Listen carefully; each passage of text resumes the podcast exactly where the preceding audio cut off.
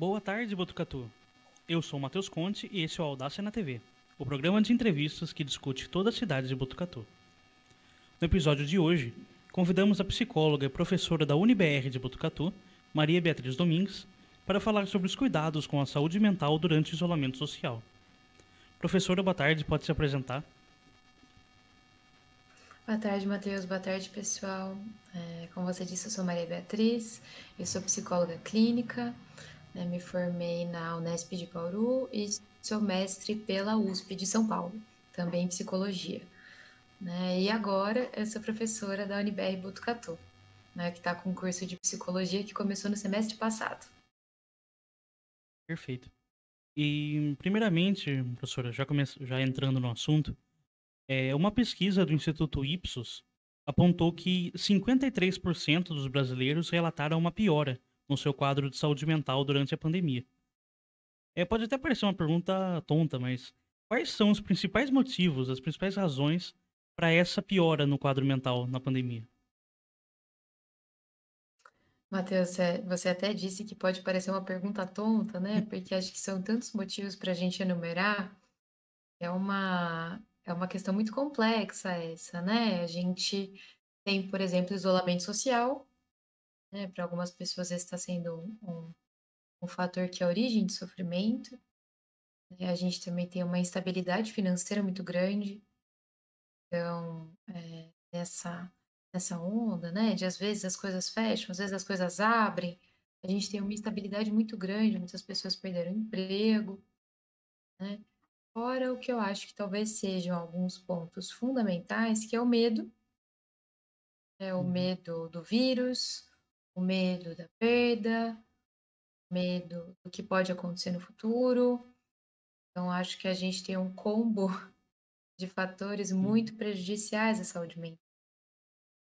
Além de, bom, as atividades que costumavam dar prazer para as pessoas antes, elas estão muito escassas. Então, a gente não tem atividades culturais, a gente não tem muita possibilidade de passeio, de reunir amigo.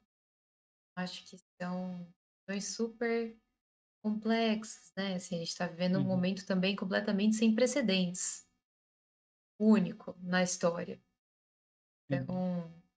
talvez por estar no, no olho do furacão, a gente vai entender esse grande agravo do, essa grande piora na saúde mental dos brasileiros daqui a algum tempo. É, mas, sem dúvida, são inúmeros fatores que tornam a situação muito delicada. É, algumas pessoas, inclusive, têm relatado muito estresse no trabalho, né? Então, é, algumas pessoas tão, têm trabalhado mais no período de pandemia. Quem está no home office não, não tem horário para sair, né? uhum. né? então acaba ficando várias pessoas que também estão trabalhando presencialmente? Então fica com medo, medo do transporte, medo de é, estar ali gerando algum, algum perigo para os familiares, né? Para quem mora junto. Agora o luto. Uhum. É, não sei, será que dei conta de todos, Matheus? Será que falei todos? Acredito que acredito que sim, viu? Pode ser até que tenha mais, porque tanto de tanto de coisa que vem acontecendo no, no Brasil, no mundo, no meio da pandemia, realmente complicando. E já enganchando, é. já enganchando essa resposta com a próxima pergunta, é, o aumento de, transtorno, de transtornos mentais e do trauma psicológico é considerado a quarta onda da pandemia. É, quais você acredita que são, hum. que vão ser os principais problemas relatados pelos pacientes, pela, que vão é, se atender com é, buscando melhora na saúde mental? Qual você acredita que vão ser os, os é, principais problemas que vão ser relatados pelas pessoas? Olha, eu acho né, que realmente, como você pontuou, é uma situação traumática das pessoas. Uhum. É uma situação traumática, ela gera efeitos ali que podem ser, inclusive, longos. Eu acho que o luto pode ser um deles, então, muita gente perdeu pessoas queridas, né? muita gente também passou pela situação de medo, né? que é estar tá com a doença, com o Covid-19, durante a pandemia. Então, eu acho que o, que o luto, né, que essa, essa perda de pessoas e também de muitas outras coisas, né? Às vezes perda de trabalho, às vezes perda de lugares é, sociais, né? Atividades Uhum. prazerosas. Eu acho que esse luto pelo nosso antigo normal, Uhum. né, que a gente gosta de falar o novo normal, então talvez o luto pelo antigo normal seja um ponto que pegue muito para as pessoas, né? Algumas pessoas estão realmente enfrentando situações de vulnerabilidade também, né? Vulnerabilidade social, expostas também a riscos que não são só do vírus, né? Mas riscos de estabilidade financeira, Uhum. enfim, que também afeta outros níveis de sobrevivência. Acho que tudo isso, quando a gente vivencia em tamanha intensidade como a gente está vivendo no Brasil, é um país com um número de casos muito grande, que é um país é, com um número de mortes gigantesco. A Uhum. gente passa também pela perda de pessoas centrais, né? Como, por exemplo, o Paulo Gustavo, que acho que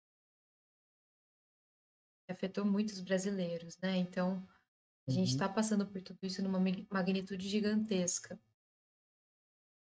O brasileiro está sendo afetado de um jeito é, realmente muito forte. Então, acho que essa situação de muito medo, muita perda, acarretar efeitos. né? Muita gente tem falado de uma angústia, Ronaldo, uma, isso talvez seja uma, um dos pontos que me preocupe, né? Uma angústia quase sem nome. assim. Você não consegue dizer muito bem o que te o que te mobiliza, né? O que te angustia, mas a angústia está lá. Uhum. A gente sem conseguir dormir muito bem, né? Eu Uhum. acredito que essa angústia, o luto pela nossa vida como ela era antes, né? Fora o luto pelas pessoas que a gente efetivamente perdeu, sejam pontos que façam parte dessa quarta onda que você mencionou. E aproveitando que você falou de luto, né? É, durante a pandemia, 213 famílias perderam seus entes queridos pelo coronavírus em Botucatu. É, até mais, né? Porque no momento que eu montei o roteiro até agora já teve mais mortes ainda.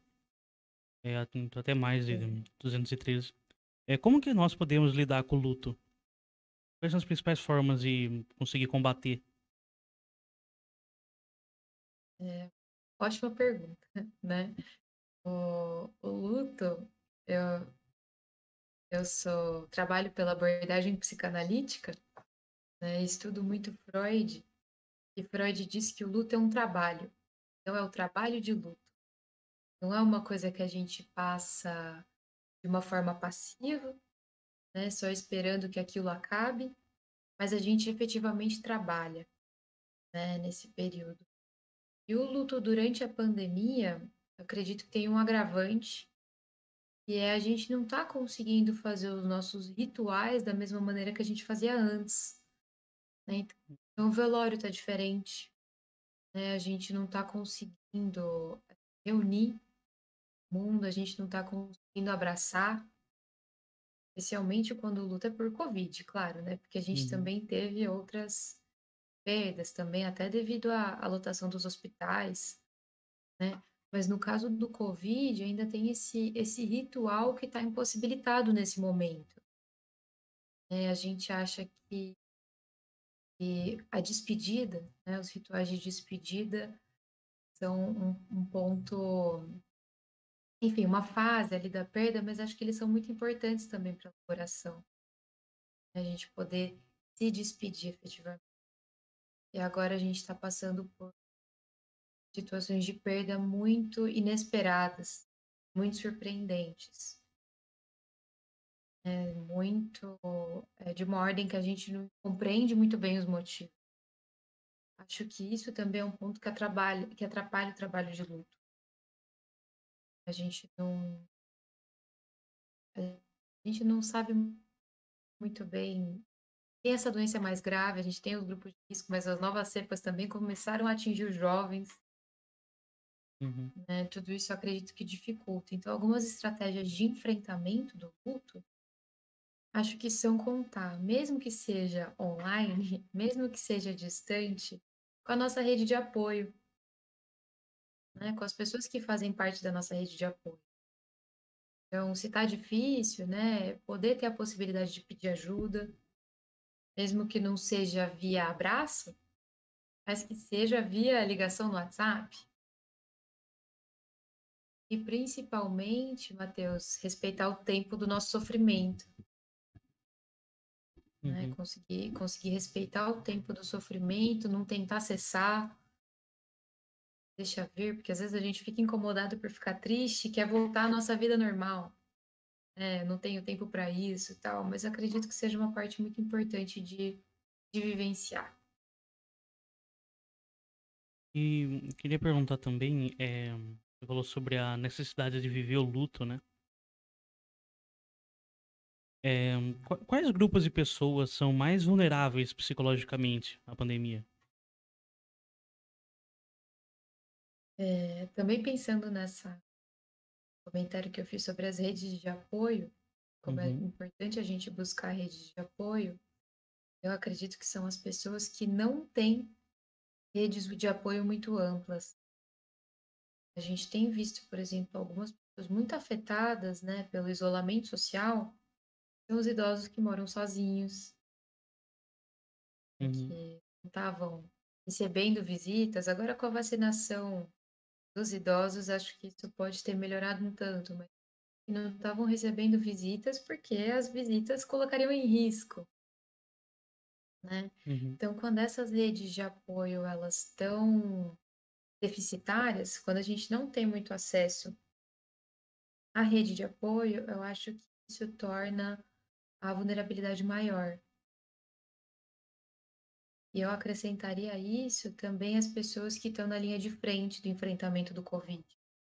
Os profissionais da saúde que estão realmente na linha de frente.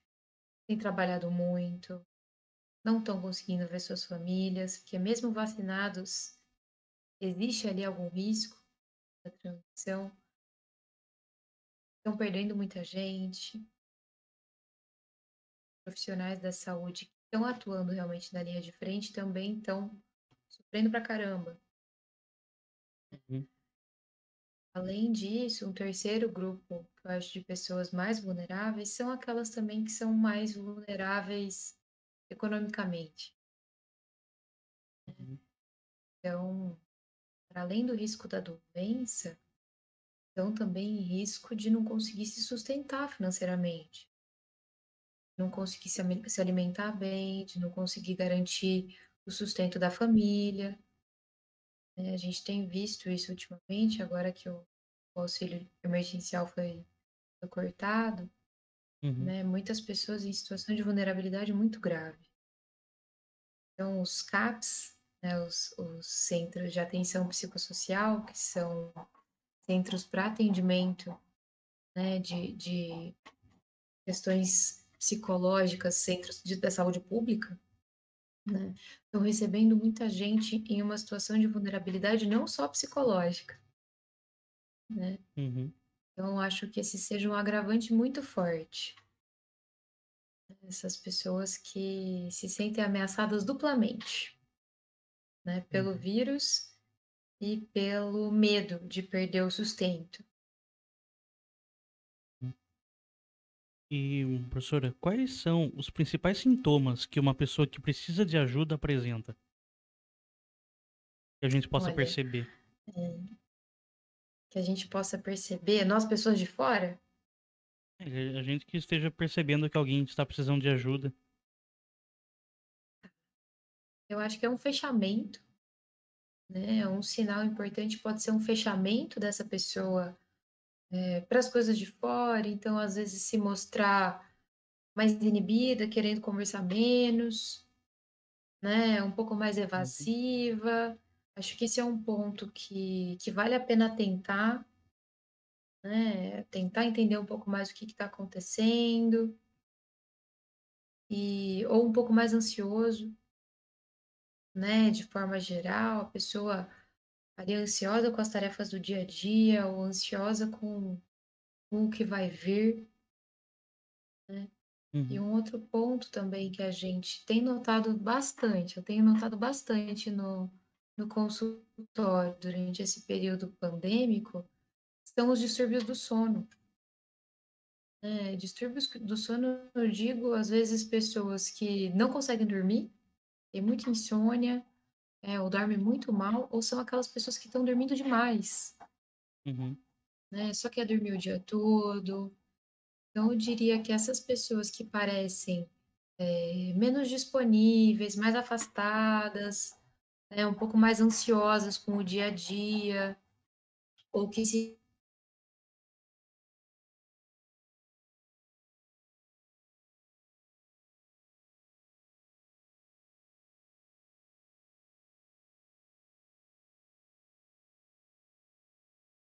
Alô, professora?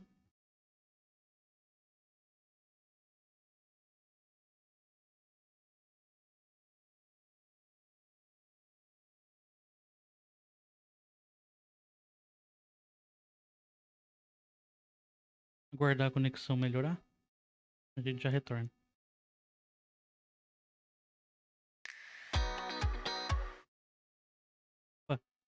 Ah, deu uma caidinha, mas já tá, já tá tudo aqui já. Ai, que bom. Então tá bom. Tem, tem alguma coisa pra acrescentar ou já podemos ir pro próximo assunto? Eu não sei, eu não sei até que ponto vocês estavam conseguindo me ouvir. É, então é uma, uma questão, assim, mas eu disse é, realmente das pessoas que estão um pouco mais fechadas, né? Um Uhum. pouco mais inacessíveis, e talvez também aquelas pessoas que se mostram muito exaustas ou com esgotamento psíquico. Uhum. né, também são pontos de, de se chamar atenção. A gente está com um aumento muito grande de diagnósticos de síndrome de burnout, né, que é a síndrome de esgotamento profissional. Então, está acontecendo muito. Então, se a gente notar ali algumas pessoas que indicam algum esgotamento, né, ou um humor mais depressivo, um fechamento de si, ou uma ansiedade exacerbada, acho que são alguns pontos para atentar. Perfeito. E como que a gente pode convencer uma pessoa que tá fragilizada que ela precisa de tratamento psicológico? Como a gente pode abordar esse assunto com ela? Essa, essa é uma pergunta muito interessante, né? Porque acredito que mesmo fragilizadas as pessoas têm tempos e estratégias diferentes.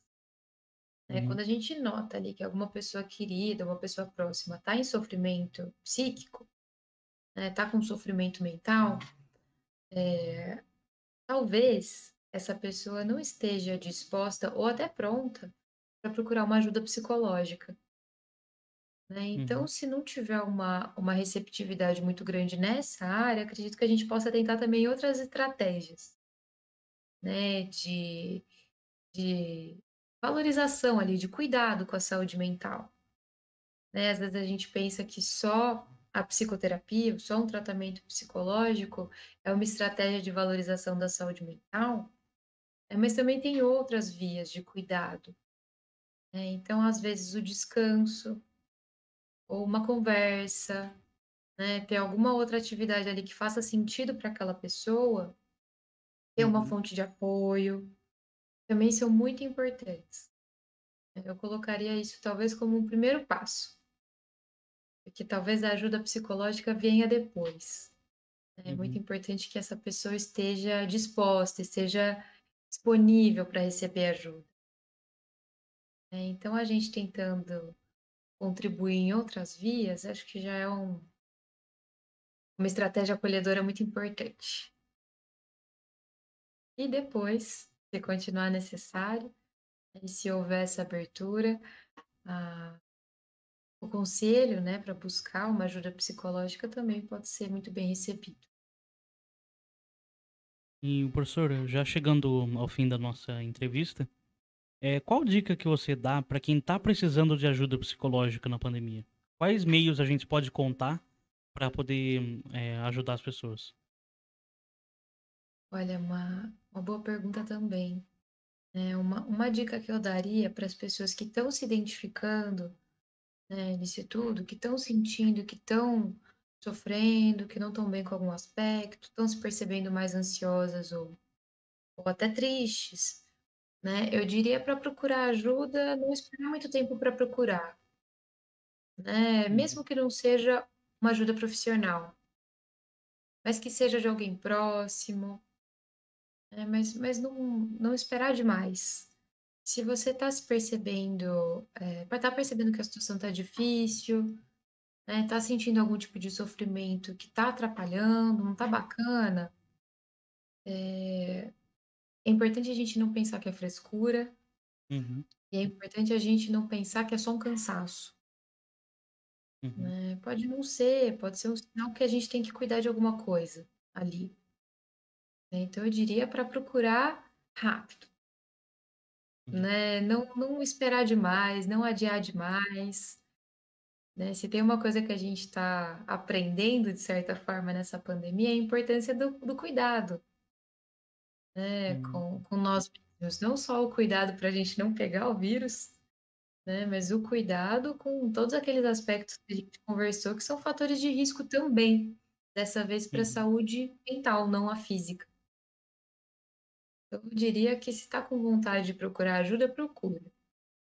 né? Existem caminhos é, via né, tratamento psicológico até de valores acessíveis, Uhum. né? Existe essa possibilidade para a população no geral, existe também é, as vias públicas, né, de se Uhum. buscar um profissional, mas também existem as vias afetivas, né? Então, é, se sentiu ali que tem um, um sinalzinho de alerta, vai procurar se cuidar, né, da forma que, que for mais adequada para cada um. Acho que é isso, uma, uma dica importante para esse momento. E com essa verdadeira prestação de serviço, a gente encerra mais esse Audácia na TV, o programa que discute Botucatu.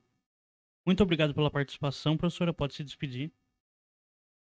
Muito obrigada, pessoal. Obrigada pela oportunidade de falar e obrigada a vocês que estão me ouvindo.